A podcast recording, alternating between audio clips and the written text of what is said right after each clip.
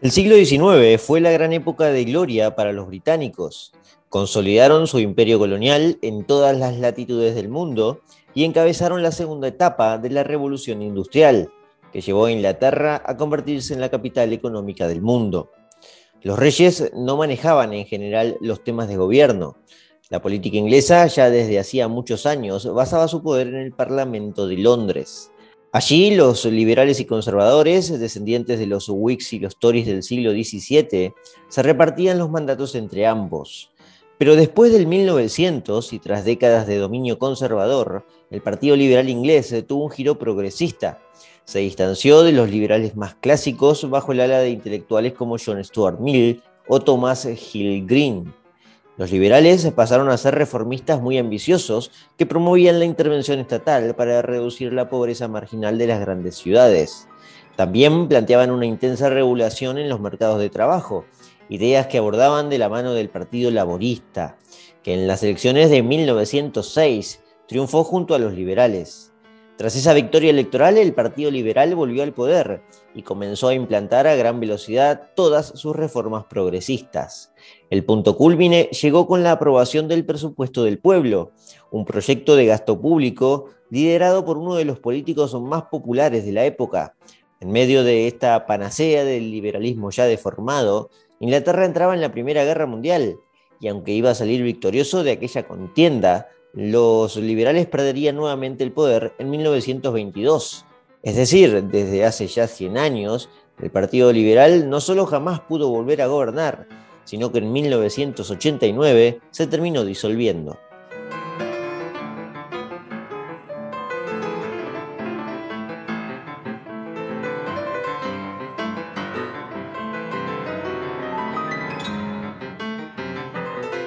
Pocos recuerdan que el Partido Liberal gobernaba Inglaterra cuando ésta se metió en la Primera Guerra Mundial, en el año 1914. Los liberales tenían una historia y un prestigio muy importante. Descendían de los antiguos Whigs, habitualmente llamados liberales durante el siglo XVII y XVIII. Los Whigs eran la oposición a los Tory, que eran los reconocidos ya como conservadores. Así se planteaba la discusión en el siglo XIX pero estos partidos tienen origen en el siglo XVII, ya que conservadores y liberales no, estaba, no estaban tan de moda, no estaban los términos, me refiero, tan de moda, pero implicaban más o menos lo mismo. Ambos se habían fundado en la década de 1670, cuando el Parlamento ya había mostrado, apenas unos años atrás, su creciente poder, ya que habían llegado nada más y nada menos que a destituir al propio monarca, que en aquel momento era Carlos I de Estuardo, de la familia de los Estuardo, una familia de origen escocesa. Pero al monarca no solo lo, destituyeron, sino que lo ejecutaron. Lo ejecutaron en el año 1649. Y el Parlamento había demostrado eh, el poder de una manera un poco violenta. Y además había fundado una república, la famosa República de Oliver Cromwell, que duró poco tiempo, pero en la práctica habían destituido y ejecutado al monarca inglés. Es decir, el Parlamento venía a demostrar que el poder lo tenían que tener ellos. Desde muy temprano ya, estoy en el siglo XVII.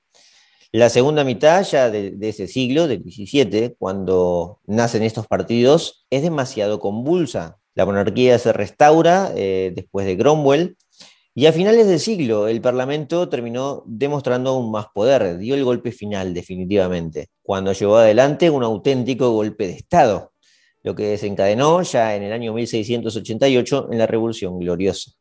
Pero bueno, para que quede claro que los liberales siempre fueron identificados con los Whigs y que tenían una larga historia, me parece correcto identificar el origen ¿no?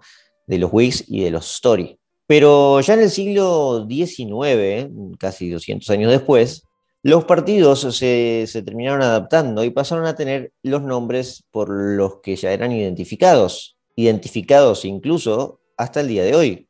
Los Tory pasaron a ser oficialmente el Partido Conservador y los Whigs pasaron a ser oficialmente el Partido Liberal.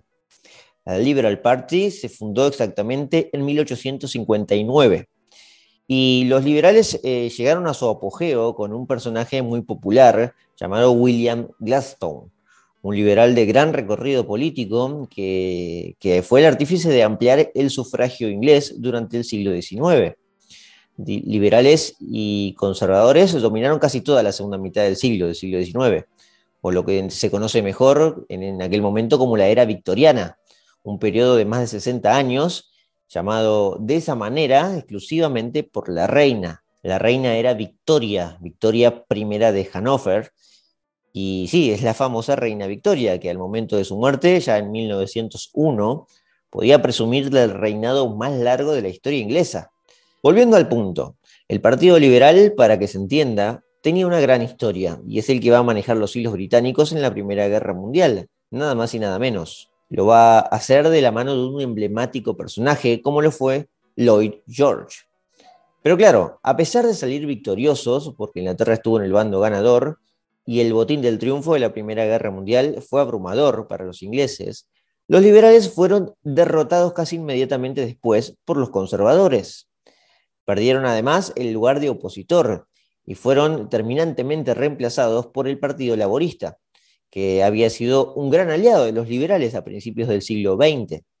Pero no solo eso, ¿eh? el declive del Partido Liberal en aquel momento, tras la Primera Guerra Mundial, recién empezaba, ya que como estructura política partidaria jamás volvió a poner un primer ministro, es decir, jamás volvió a gobernar. Pero aún hay más de ese declive. La influencia del partido fue desapareciendo por completo en los siguientes años. Tal es así que en la Segunda Guerra Mundial apenas se escuchaban las opiniones del partido, del Partido Liberal, ya que tenían solo 12 diputados en la Cámara de los Comunes.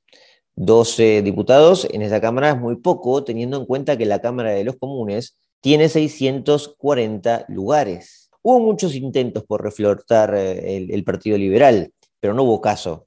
Terminó disolviéndose en dos en el año 1989, algo de lo que expliqué en la introducción. De las dos ramas, una de ellas, que tenía mayoría, se fusionó con los socialdemócratas, que pasaron a llamarse demócratas liberales. La otra parte rechazó esa fusión y continúan llamándose hoy en día Partido Liberal, pero lo cierto es que están prácticamente borrados del mapa. Nunca más volvieron a integrar la Cámara de los Comunes y se contentan hoy en día, en pleno 2022, con tener algunos concejales locales en las ciudades de Liverpool o en Yorkshire. Pero bueno, nada más. Los liberales demócratas tuvieron un poquito más de suerte. Un poquito nomás, ¿eh? Hoy día tienen 14 miembros en la Cámara de los Comunes y cerca de 80 en la Cámara de los Lores. Por eso dije, les va mejor, pero muy poquito. En resumen, el Partido Liberal supo triunfar en la Primera Guerra Mundial, pero se evaporó por completo posteriormente, al punto tal de desaparecer. Y de lo que queda de aquel Partido Liberal podemos encontrarlo en algunos eh, concejales locales de Liverpool o Yorkshire. ¿Qué sucedió para ese declive tan brutal del Partido Liberal? ¿Cómo se explica que, que tras ganar una guerra tan importante pasaron a ser marginados? Por supuesto, una forma de entenderlo es ver qué hicieron los británicos en aquella guerra. Es una forma más que válida en la Primera Guerra Mundial, me refiero. Otra forma que vendría a ser complementaria y que vamos a hacer ahora es revisar un poco el pasado no solo del Partido Liberal, sino de la propia Inglaterra de fines del siglo XIX y principios del siglo XX. Así que no es el pasado, sino un pasado, bueno, puede ser el pasado, pero algo muy cercano. Vamos a ir entonces a ese pasado cercano de la propia Gran Bretaña, para entender de paso cómo es que llegó Inglaterra a la Primera Guerra Mundial.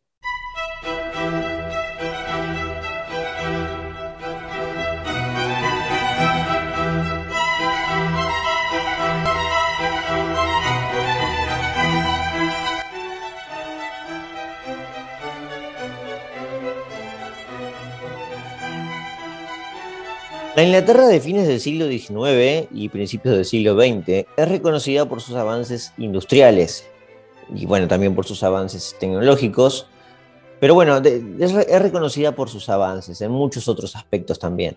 Básicamente fue una época de desarrollo en todas las ramas. De Inglaterra salían todos los inventos en aquel momento y como consecuencia todos los inventores.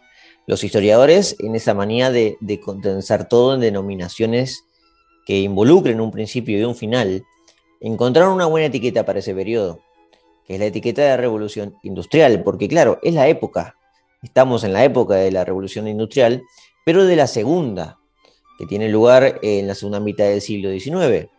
Fíjense lo importante de ese tipo de denominaciones, que enseguida saben a qué me refiero cuando digo revolución industrial. A la segunda revolución, la historiografía la ubica entre mediados del siglo XIX y el inicio de la Primera Guerra. Esto vendría a ser entre 1860 1870 y 1914. Es una Inglaterra pujante de industrialismo, una Inglaterra garante mundial del libre comercio a través de su extensísimo imperio y mirada por todos como ejemplo a seguir. Esa cuestión, por cierto, la del extensísimo imperio, es importante tenerla en cuenta. Inglaterra se consagra como un imperio de ultramar en la primera parte del siglo XIX. De hecho, para esa primera parte del siglo, ya no era Inglaterra, sino que era el Reino Unido de Gran Bretaña, porque en el año 1800 Irlanda se unió a Inglaterra, que ya tenía bajo su control a Escocia y Gales. Ahora todo lo que era la isla británica Incluía, después de siglos de disputa, a la región irlandesa. Por supuesto, aquello no iba a durar demasiado. Los irlandeses, eh, como saben, son, bueno, eran y son católicos, lo que era un problema con la monarquía protestante, que era la de Londres. Y cuando tuvieron la oportunidad, los irlandeses se independizaron y crearon la República de Irlanda, pero ya mucho después. Lo hicieron en el año 1922, coincidiendo en parte con el inicio del declive del Partido Liberal Inglés. Lo cierto es que en el siglo XIX el Reino Unido era el imperio más poderoso del mundo. Tenían posesiones en todos lados. En Norteamérica, en todo lo que es actualmente Canadá. Estaban en África, explotando las colonias del sur de África especialmente. En los actuales países de Sudáfrica y Zimbabue. Eh, también estaban en el noreste de África, en, en lo que hoy es Egipto y Sudán. Estaban en Oceanía también, controlaban las colonias de Australia y Nueva Zelanda y varias islas de alrededores. Pero la posesión más preciada de los ingleses era la India, de la que se hicieron dueños por completo en 1857, justo después de haber vencido a los rusos en la guerra de Crimea, que había tenido lugar unos años antes. Por cierto, también estaban en China, ¿eh? habían ganado las guerras por el opio y se habían anexionado la isla de Hong Kong unos años antes. Todo ese poder imperial es parte de la gloria de la era victoriana, pero no era lo único. Mientras la expansión territorial era política de Estado, internamente los ingleses estaban avanzando en muchas otras cuestiones, como por ejemplo en cuestiones democráticas, económicas o demográficas. En cuanto a la cuestión democrática, lo cierto es que todo Occidente lo estaba haciendo, esto de avanzar, pero a pasos lentos, sin apuros y sin revoluciones específicas que hagan retroceder todo lo logrado. Bueno, fue el caso un poco de eso de la revolución de 1848, pero se pudo controlar aquella revolución. Hubo dos reformas que el Parlamento inglés aprobó en favor de la ampliación del sufragio. Una en 1832 y otra en 1867. Las dos flexibilizaron los requisitos de propiedad o los requisitos de riqueza para que más gente pudiera votar, porque en general lo hacían solo los propietarios. Pongamos estas cuestiones en números claros. En 1815, el Colegio Electoral del Reino Unido estaba integrado por unos 500.000 propietarios acomodados, lo que significaba apenas un 4% de la población. La reforma de 1832 rebajó las condiciones del censo y logró ampliar el voto a unos 800.000 electores. Seguía siendo menos del 4% de la población. La siguiente ampliación, que llegó, como dije, en 1867, permitiría ya votar a dos millones de personas. Pero el gran avance llegó en el año 1884, cuando las restricciones a la propiedad se relajaron abruptamente y el electorado aumentó hasta los 6 millones. Pero aún así, no representaban esos 6 millones más del 10% de la población inglesa, ni mencionar, por supuesto, que en las colonias no se votaba. La era victoriana también fue una época de crecimiento demográfico, de crecimiento demográfico sin precedentes en la historia, ¿eh? no solo de Gran Bretaña, de la historia del mundial. La población para 1831 era de 14 millones y para principios del siglo XX, digamos 1900, la población ya era de 33 millones. Se había más que duplicado. El enorme aumento de población fue acompañado de una rápida urbanización, estimulada por supuesto por la revolución industrial. Los salarios además mejoraban constantemente, alineados con las mejoras económicas. En 1901 los salarios promedios eh, habían crecido un 65% si los comparamos a 1870. Esa mejora de salario además no enfrentaba la inflación que conocemos hoy en día, por lo que hubo mucho ahorro en ese periodo y se evidenciaba en el número de depositantes en las cajas de ahorro, que pasó en el año 30 de 400.000 a los años 80 a tener 5 millones de depositantes, que habían ahorrado, por supuesto, y que lo habían estado haciendo durante todo el siglo XIX. Y la vida en general veía no solo la posibilidad de poder ahorrar, sino que veían los nuevos inventos florecer. Y como era en el caso de Inglaterra, la sensación del siglo XIX fue el ferrocarril. Era un periodo de bonanza económica casi nunca antes visto. También podría mencionar todo lo relacionado al arte, ¿eh? o a la arquitectura, o al ocio en la era victoriana, pero sería tomarme mucho tiempo. El reinado de Victoria quizás merece un capítulo aparte. La Inglaterra de la segunda mitad del siglo XIX es todo esto y mucho más. Sin embargo, también tiene sus sombras, como todo en la vida, ¿no? Como todo, como todo país, digamos, que tienen sus avances, pero también tiene sus sombras, sus problemas. Esas sombras no solo las podemos identificar hoy a 100 años vista. En aquel momento los problemas de aquel imperio eran movidos por la prensa y discutidos con mucho énfasis en el Parlamento. El Parlamento, como ya dije, era donde estaba verdaderamente el poder. Es decir, si había problemas, eso se veía y el arte, la prensa o la propia cultura lo hacía ver. Las cuestiones internas que terminaron haciendo implosión en la propia sociedad fueron las relacionadas con la pobreza marginal de las ciudades. Esas demandas llegaron pronto a los partidos políticos.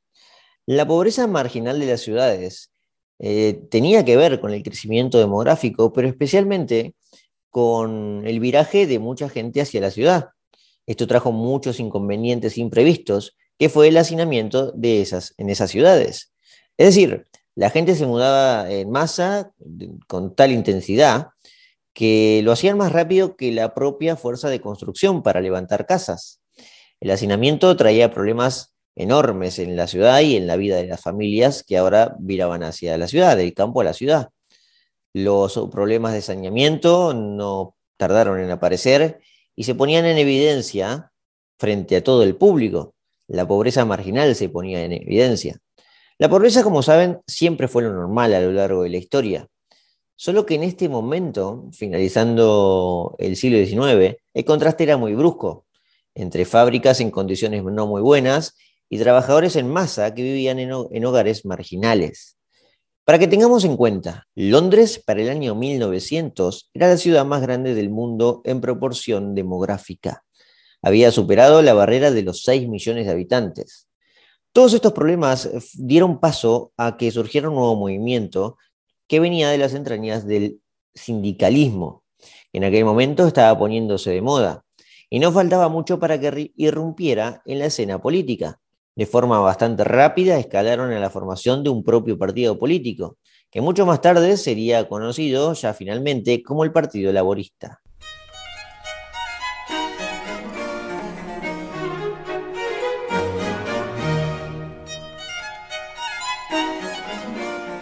Los sindicatos ya se venían organizando desde los años 60. Se venían organizando bajo las ideas marxistas, aunque luego se dividirían entre socialdemócratas y marxistas más radicales, ya conocidos posteriormente como marxistas revolucionarios. Eso ocurría en plena ciudad de Londres, por lo que pronto de aquellos grupos de representación obrera nació un nuevo partido, que fue el Partido Laborista fundado exactamente en el año 1900. Londres, por cierto, era el epicentro de esas reuniones sindicales obreras de, marxistas, porque, por cierto, la primera internacional socialista tuvo sede en Londres en los años 60 o 70, si no me equivoco, del siglo XIX. Ese partido laborista que se había fundado a partir de esas reuniones de décadas anteriores, que se había fundado oficialmente en el año 1900, directamente ocupó lugares en la Cámara de los Comunes, en el año 1900 se fundaron y participaron inmediatamente de una elección. Esto era un aviso importante para el, Parlamento. Debajo de ese desarrollo industrial había demandas obreras que buscaban representación política. Con el Partido Laborista, ahora en la Cámara de los Comunes, la habían encontrado. En el Parlamento inglés de cambio de siglo, la agitación era algo común. Se discutían temas muy acalorados y quien era elegido primer ministro debía ser consciente que no solo atendía a la política local, sino que administraba el imperio más grande del mundo. Los liberales, un poco con lo que expliqué al principio, aglutinados en el Partido Liberal, fueron los mayores impulsores de las reformas democráticas, estas que mencioné recién, especialmente la que tuvo lugar en el año 1884, que fue la más avanzada, llevó el padrón de 2 a 6 millones de votantes. Eran también los verdaderos modernizadores y los que llevaban al Parlamento a adaptarse a las nuevas eh, reglas y a las nuevas demandas de la sociedad. Como todo, como todo en la política, los nombres lo, etiquetan bien, ¿no? Los liberales más reformistas y modernizadores querían adaptar las cosas a su tiempo y los conservadores querían eh, quizás hacerlo pero de una manera muy lenta y conservar lo que ya tenían, por eso es que se denominan conservadores. La gran figura liberal fue William Gaston, que a sus 70 años seguía combatiendo en política y presidiendo el movimiento liberal ya en la segunda mitad del siglo XIX. Gaston fue primer ministro en cuatro ocasiones. No, no le alcanzó a ser una sola vez primer ministro. Pero a su muerte, cuando ya tenía 88 años, los liberales entraron en crisis. No pudieron reemplazar semejante figura.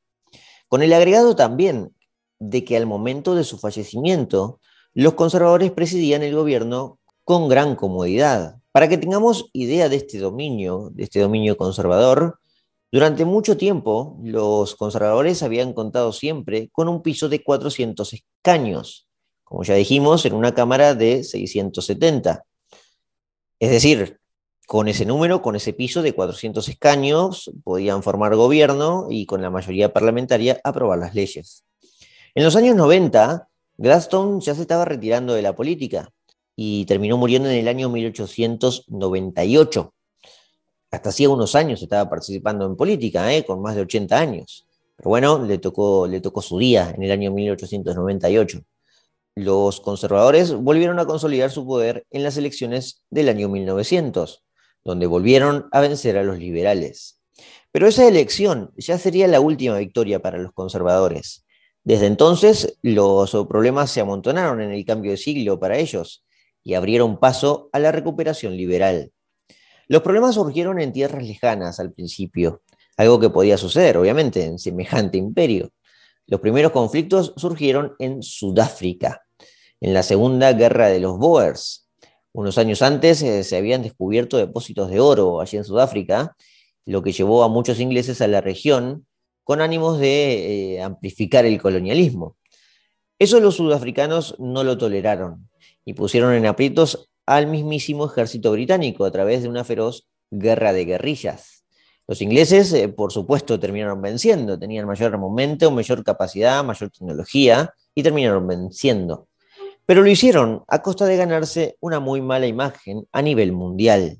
Los generales, además, habían puesto en práctica un método de sometimiento nuevo a principios del siglo, que fueron los campos de concentración, especialmente para los guerrilleros locales y sus familias, y terminaron metiendo en esos campos de concentración a casi 30.000 personas, eh, sudafricanos, por supuesto.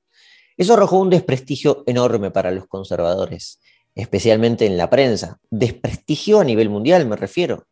Pero claro, como después aparecieron otras barbaridades a lo largo del siglo XX, eso quedó como chiquito para los ingleses, para lo que habían hecho en Sudáfrica, y pocos se acuerdan de esa, de esa masacre. Pero en ese momento sí estaba viva voz en la prensa mundial y en la prensa local. Demostró también aquello que el ejército necesitaba una renovación, ya que al mismo tiempo los alemanes, los alemanes de los Hohenzollern, en el imperio alemán, estaban logrando enormes avances en su flota naval, desafiando a la mismísima Royal Navy. Por otro lado, en cuanto a la política interna, siguiendo con estos problemas que tuvieron que afrontar los conservadores, los mismos aprobaron una polémica ley educativa en 1902, tirando más leña al fuego. Esa ley decretaba que el fisco pueda financiar a discrecionalidad a las instituciones educativas anglicanas y dejaba de lado muchos otros cultos protestantes. Favorecía directamente a la Iglesia de Inglaterra. También fue una reforma con algunos sesgos secularizadores, algo típico en la época y que provenía con mucha fuerza desde Francia. Respondía esencialmente a una demanda por mayor inclusión educativa, esa ley, una demanda que provenía de las clases bajas. A estas cuestiones se sumaban las tensiones con los nacionalistas irlandeses, que ya luchaban por una separación, por una separación de Londres, después de que en el año 1800 se, se habían, bueno, unido al reino británico. El siglo XIX a los irlandeses no les sintió nada bien, sufrieron muchas hambrunas y es lógico pensar que a principios del siglo XX ya se quieran independizar. A estos problemas se sumaban además el auge del movimiento obrero, que a través de los sindicatos exigían reformas bastante ambiciosas para la época. Los liberales sacaron provecho de todo esto, como no podía ser de otra manera. Ya habían jugado además una primera ficha importante. En aquella elección del año 1900 habían incorporado sus filas a los laboristas, por lo que no solo habían recuperado algunos escaños de esa unión, sino que las demandas obreras podrían ser ahora una buena plataforma para recuperar votos. Por cierto, los laboristas se habían unido con los liberales y así es que se, se confirmó esta unión a la cabeza del Partido Liberal en la elección de 1900. Esa unión permaneció y surgió efecto mucho después, en las crisis a través de los problemas que enfrentaban los conservadores. Las demandas eran muchas y los conservadores terminaron cediendo. En el año 1905, el primer ministro conservador, llamado Arthur Balfour, superado ya por las presiones, terminó dimitiendo y lo hizo sin llamar a elecciones. Dejó el gobierno en manos de un, de un político, bueno, del líder liberal en aquel momento, que ya tenía casi 70 años, llamado Henry Campbell Bannerman. Pero Bannerman necesitaba una elección para consagrar el regreso de los liberales al poder, hacerlo bien de forma democrática, como, como les gustaba también a los liberales hacerlo. Y eso terminó ocurriendo en las elecciones de 1906. En febrero de aquel año, el Partido Liberal, liderado por Bannerman, obtuvo una abrumadora victoria, consiguiendo en el Parlamento 397 escaños, casi ese piso de los 400 que eh, le había dado tanto dominio a los conservadores desde hacía ya hace dos décadas. Después de casi 20 años, los liberales volvían a tener una mayoría parlamentaria, volvían al poder y además estaban a punto de llevar adelante una serie de reformas sociales como nunca antes se había visto en Inglaterra.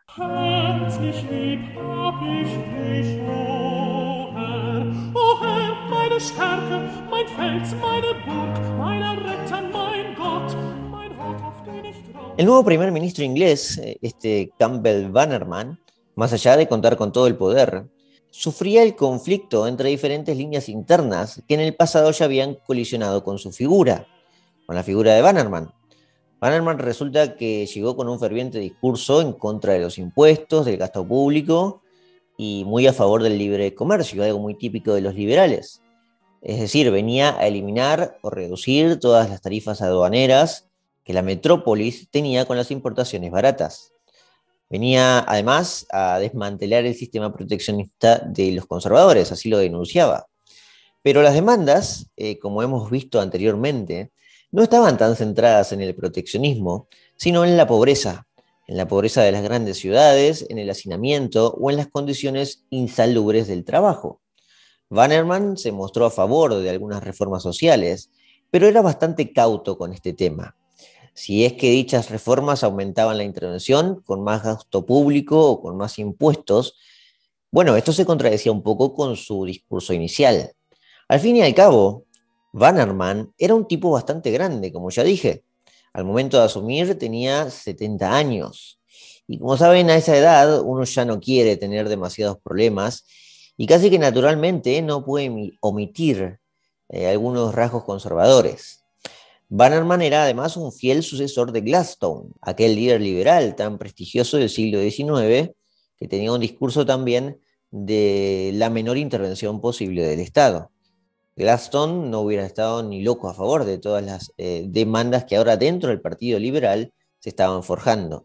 Demandas que venían también de un núcleo intelectual que ya venía eh, promoviendo un nuevo liberalismo, con autores como John Stuart Mill, quien integró el Parlamento unos años, o Thomas Hill Green. Básicamente venían a promover que el bien común estaba por encima de todas las cosas y que la sociedad tenía que priorizar eso a través de una herramienta que, estaba causando sensación para, para, mucha gente, que era el Estado. El Estado-nación en aquel momento, bueno, en el caso de Inglaterra era lo mismo. Las dos fuerzas internas del partido eran, por un lado, los liberales estos, los más radicales, impulsados ya a principios del siglo XX por una corriente progresista, y por el otro estaban los laboristas, que como dije ya eran un partido oficial, que provenían del marxismo y estaban dentro del Partido Liberal. Estas dos fuerzas presionaban mucho a Bannerman, y Bannerman tuvo que conceder posiciones importantes, especialmente a los liberales más radicales. Uno de los favorecidos fue un político llamado Henry Asquith, un abogado reformista, era Asquith, decidido a reducir el poder de la Cámara de los Lores. Bueno, tenía muchos planes, pero este era uno de ellos.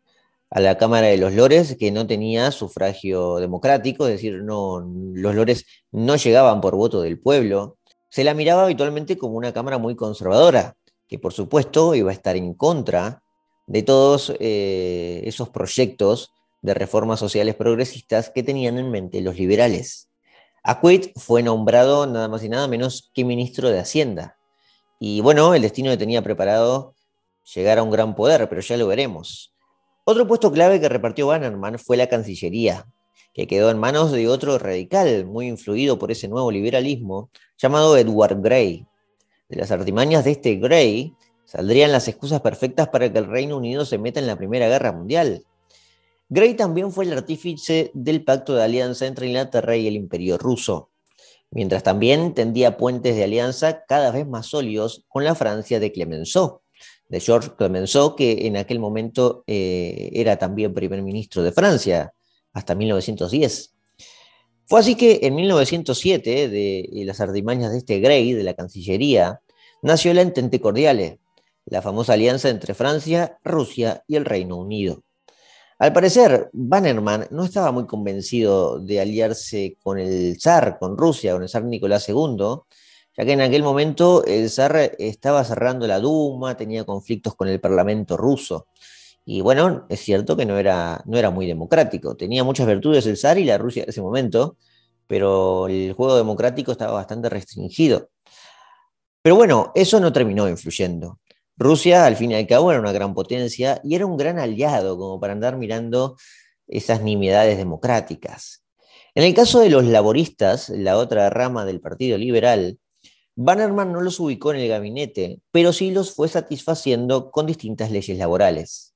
Una de ellas eh, consagró el derecho a la huelga y obligó a las empresas a hacerse cargo del costo de todos los daños resultantes de cualquier huelga. Lo cierto es que Bannerman no tuvo ya mucho tiempo para ceder poder y repartir entre sus internas. Como ya dije, tenía más de 70 años y tras una serie de infartos seguidos se vio obligado a renunciar en el año 1908. Y para colmo, unos días después, terminó muriendo. Murió exactamente el 22 de abril de 1908.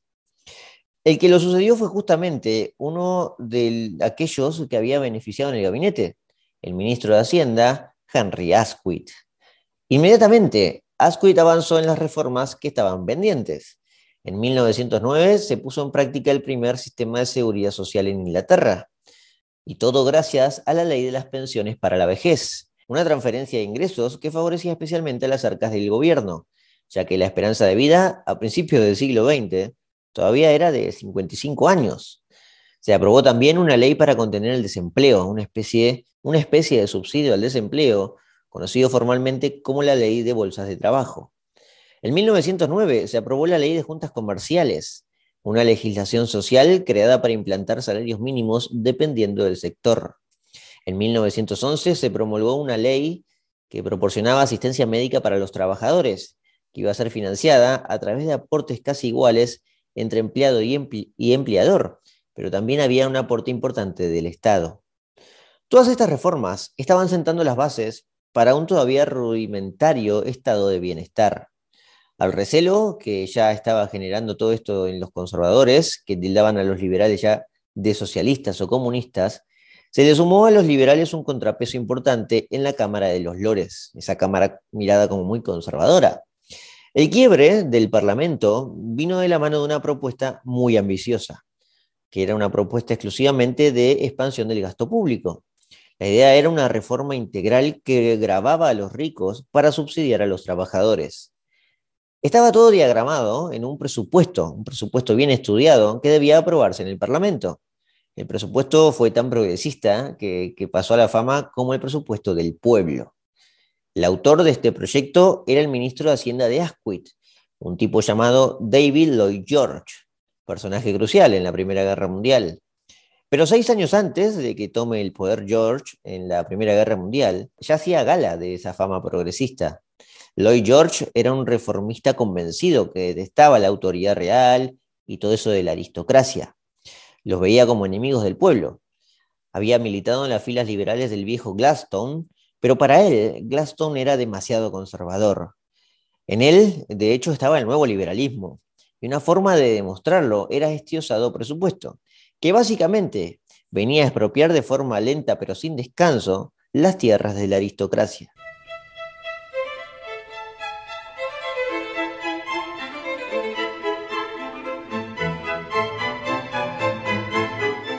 El presupuesto del pueblo entró a la Cámara de los Comunes en abril de 1909. Y como los liberales junto a los laboristas eh, tenían mayoría, lo aprobaron rápidamente. Lloyd George, el gestor de este popular presupuesto, fue aclamado tras su discurso defendiéndolo, defendiendo el presupuesto. Y lo defendió de la siguiente manera. Decía, este es un presupuesto de guerra, es para recaudar dinero y liberar una guerra implacable contra la pobreza y la miseria. No puedo dejar de esperar que antes de que esta generación haya pasado, habremos dado un gran paso hacia ese buen tiempo, cuando la pobreza y la miseria en este país sea algo completamente remoto. George hablaba de una guerra. El hecho de hablar de una guerra alertó mucho a los conservadores, que obviamente se oponían a este presupuesto y veían que en realidad la guerra era en parte contra ellos. Podían tener buenas intenciones de ir contra la pobreza, pero alguien tenía que pagar esos subsidios. Y ellos veían que, bueno, estaban por ser las, víctimas, los que paguen esos, esos subsidios. La Cámara de los Lores lo rechazó, obviamente, y como tenía derecho a vetar leyes, esta fue directamente vetada. Este suceso provocó un conflicto político bestial, para definir este asunto, los ingleses fueron a las urnas, bueno, en unas elecciones que igualmente tenían que ir ya, en el año 1910. Y los liberales salieron bastante perjudicados. Perdieron más de 100 escaños en comparación con la elección de 1906. Sin embargo, seguían superando a los conservadores, los superaban por apenas dos lugares en la Cámara, en la cámara de los Comunes. Fue entonces que decidieron aliarse para formar gobierno con eh, un partido que ya venía creciendo hacía rato, que eran los independentistas irlandeses, y así evitar el regreso conservador. Pero esto no puso fin a la guerra entre las cámaras. La de los comunes ya tenía preparada, de hecho, una ley para quitarle el derecho al veto a los lores. Una ley que también iba a obligar ya de una vez por todas a que, bueno, a que los dejen gobernar, a sacarse de esa pesada cámara conservadora de encima. El rey intercedió en este asunto, pero de manera muy liviana, como era habitual ya en esta época. Los reyes intercedían en algunos casos específicos y nada más. El rey acababa de llegar al trono, ¿eh? era Jorge V y era nieto de la reina Victoria. Victoria había muerto en 1901 con muchas enfermedades. El rey, de hecho, no es que intercedió de lleno, sino que pidió por favor que el parlamento cese las hostilidades y de hecho obligó a los lores, que eran en parte una rama de su aristocracia, a aceptar los nuevos impuestos y cualquier demanda de los comunes, ya que eso era la voz del pueblo, básicamente, la Cámara de los Comunes. Así que de golpe, el Parlamento aprobó dos leyes. Primero la del presupuesto del pueblo y la que iba contra los lores. Esta última eliminó efectivamente el derecho de la Cámara de los Lores a vetar proyectos de ley. Fue sancionada y promulgada exactamente el día 18 de agosto de 1911. Ese día o ese año, digamos, 1911, es recordado como eh, el año en que desde entonces los lores mm, perdieron el, poder por completo y están como una forma de adorno en Inglaterra. Los liberales, unidos con los laboristas y ahora con los independentistas irlandeses, habían logrado algo inédito, que era relegar a un simple adorno a la histórica Cámara de los Lores. Este avance de poder que incrementaba la intervención estatal, además, con el presupuesto del pueblo, no lo hacía solo en forma de más gastos y más impuestos, sino que eliminaba lo que muchos liberales más clásicos siempre habían hablado del contrapeso institucional. Este fue el momento, el momento más álgido de poder de los liberales. Llegó a su cenit, de hecho, ya en 1914, con el periodo de la guerra. El Reino Unido le declaró la guerra a Alemania el día 4 de agosto de 1914 casi tres años exactamente de aquella ley que había borrado del mapa de la Cámara de los Lores.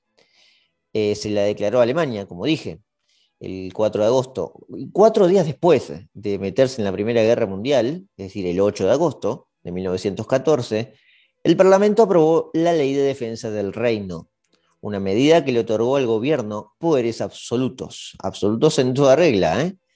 Podían los ingleses, bueno, los liberales, eh, bueno, revisar, pesquisar cualquier vivienda y suministrar lo que sea necesario para los soldados, ya en plena Primera Guerra Mundial. También se podía censurar o apresar a cualquier persona que generase alarma entre los suyos. Esto también era bastante nuevo. Y bueno, no fue chiste porque incluso sucedió. Los diarios que estaban en contra de la guerra fueron cerrados. Muchos activistas en pos de que Inglaterra no intervenga fueron apresados en aquel periodo. Tal fue el caso de un intelectual llamado Bertrand Russell.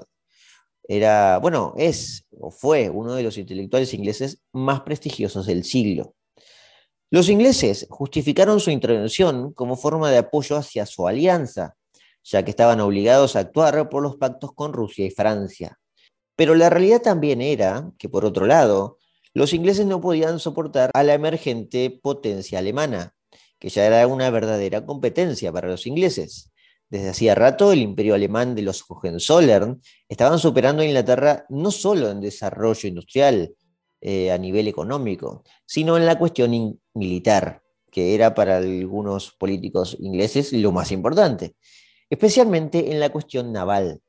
Los alemanes venían trabajando desde hacía décadas para contrarrestar la Royal Navy, como una forma de equilibrio de poder. Sí, los alemanes esgrimían que tenía que haber un equilibrio de poder, pero los ingleses esgrimían lo mismo. Otro tema que generaba recelo es que Alemania, que era potencia industrial como Inglaterra, no tuviera esos centros marginales de pobreza como se podían ver en Londres. Quizás había en algún reducto, pero lo de Londres había llegado a todo el mundo. Y era algo duro de aceptar para los ingleses. Alemania también tenía, en diferencia con Inglaterra, una monarquía bastante conservadora, y que sí tomaba partido de las cosas y de, las cuestiones de gobierno, no era tanto como el rey inglés, que intervenía poco. Eh, había un parlamento en Alemania y, había un juego democrático bastante, bastante sofisticado para la época, pero todos sabían que el poder estaba en la monarquía, en la monarquía de los Hohenzollern. Y ese era un modelo, un sistema que no cabía mucho en la cabeza de los ingleses y de los liberales progresistas de aquel momento. Les costaba asumir que una monarquía añeja que provenía de la Edad Media, con un imperio muy poderoso, tenga un país más próspero que la propia Inglaterra. Todo este panorama abrió una posibilidad para que la guerra por territorio se convierta en una guerra de sistemas políticos, que terminó pasando. Lo cierto es que al principio no fue tan así. Fue una guerra de poder, de territorio, porque los alemanes eh, invadieron Francia, pero también se metieron en Bélgica que fue en parte lo que verdaderamente preocupó a los ingleses, eso de que le cierren el canal de la Mancha. La guerra, de hecho, fue popular al principio, pero las constantes bajas cambiaron pronto esa visión. Los ingleses, después de unos años empobrecidos y enfermos, eh, tras, bueno, muchas penurias económicas, empezaron a responsabilizar a los liberales del desastre, lo que provocó a fines de 1916 la caída del popular ministro Henry Asquith, Acuit había demorado mucho dos decisiones cruciales, dos decisiones que desde su propio partido le venían exigiendo. Una era la estatización de todas las empresas privadas de municiones, que se terminó concretando, la terminó firmando Asquith en el año 1915. Y la otra, sancionada en 1916, fue la ley del servicio militar obligatorio, un servicio universal que no distinguía ni solteros ni casados, y que reclutaba de forma forzosa a todos los hombres de entre 18 y 65 años. Eso llevó eh, en 1916 a que en abril y mayo los irlandeses se levantaran contra Inglaterra, lo que fue conocido como el levantamiento de Pascua y el principio fundamental para la independencia irlandesa, que llegaría seis años después, en 1922. Los irlandeses se quejaban porque habían aportado mucha gente a, a la Primera Guerra Mundial ya para 1916 y este reclutamiento forzoso no lo veían con buenos ojos y fue la gota que rebasó el vaso. Al mismo tiempo, en 1916, y a pesar de que habían salido bien parados, los ingleses habían sido vencidos en la batalla de Jutlandia, el mayor combate naval de la Primera Guerra Mundial, que venía a demostrar que el orgullo británico de la Armada Invencible precisamente no podía ser un gran orgullo si ésta caía vencida. Estos desastres le explotaron todos juntos a Asquith, quien terminó renunciando ya en diciembre de 1916. El Parlamento eligió al ministro de Hacienda de Asquith, que se llamaba Lloyd George, quien ya fue mencionado en este capítulo, y además quien ya se había diferenciado de Asquith en muchas cuestiones, y fue la gran figura que metió presión para aprobar el servicio militar obligatorio desde, desde la oposición liberal. Además, el, nuevo primer ministro, Lloyd George, había conseguido el apoyo de casi la mitad de los conservadores, que en parte eran algunos liberales que habían abandonado el partido, el partido suyo, ya que además Lloyd George les había prometido a los conservadores que jamás permitiría la secesión de Irlanda, rompiendo en ese momento el pacto de los liberales con los independentistas irlandeses, que por cierto ya para esta fecha, como dije, se habían levantado en el levantamiento de Pascua. Desde entonces, desde la asunción de Lloyd George, la guerra ya tomó otro matiz, con un recambio de generales importantes y especialmente con las buenas noticias que Lloyd George recibiría del otro lado del Atlántico, ya que Estados Unidos en abril de 1917 se metería en la Primera Guerra Mundial. Pero para ese entonces, la deformación del liberalismo inglés y su intensa intervención estatal ya era un hecho consumado ya no tiene sentido seguir hablando de esto porque el escenario ya es otro. Lo que queda por averiguar entonces es cómo continuó el, liberalismo, o el Partido Liberal, mejor dicho, dominando la guerra y cómo terminó también la Primera Guerra Mundial, que coincide con los últimos años en que los liberales ingleses están en el poder. Pero todo eso ya es historia de Primera Guerra Mundial y será tratado, por supuesto, ya en otro capítulo de Historiopolis.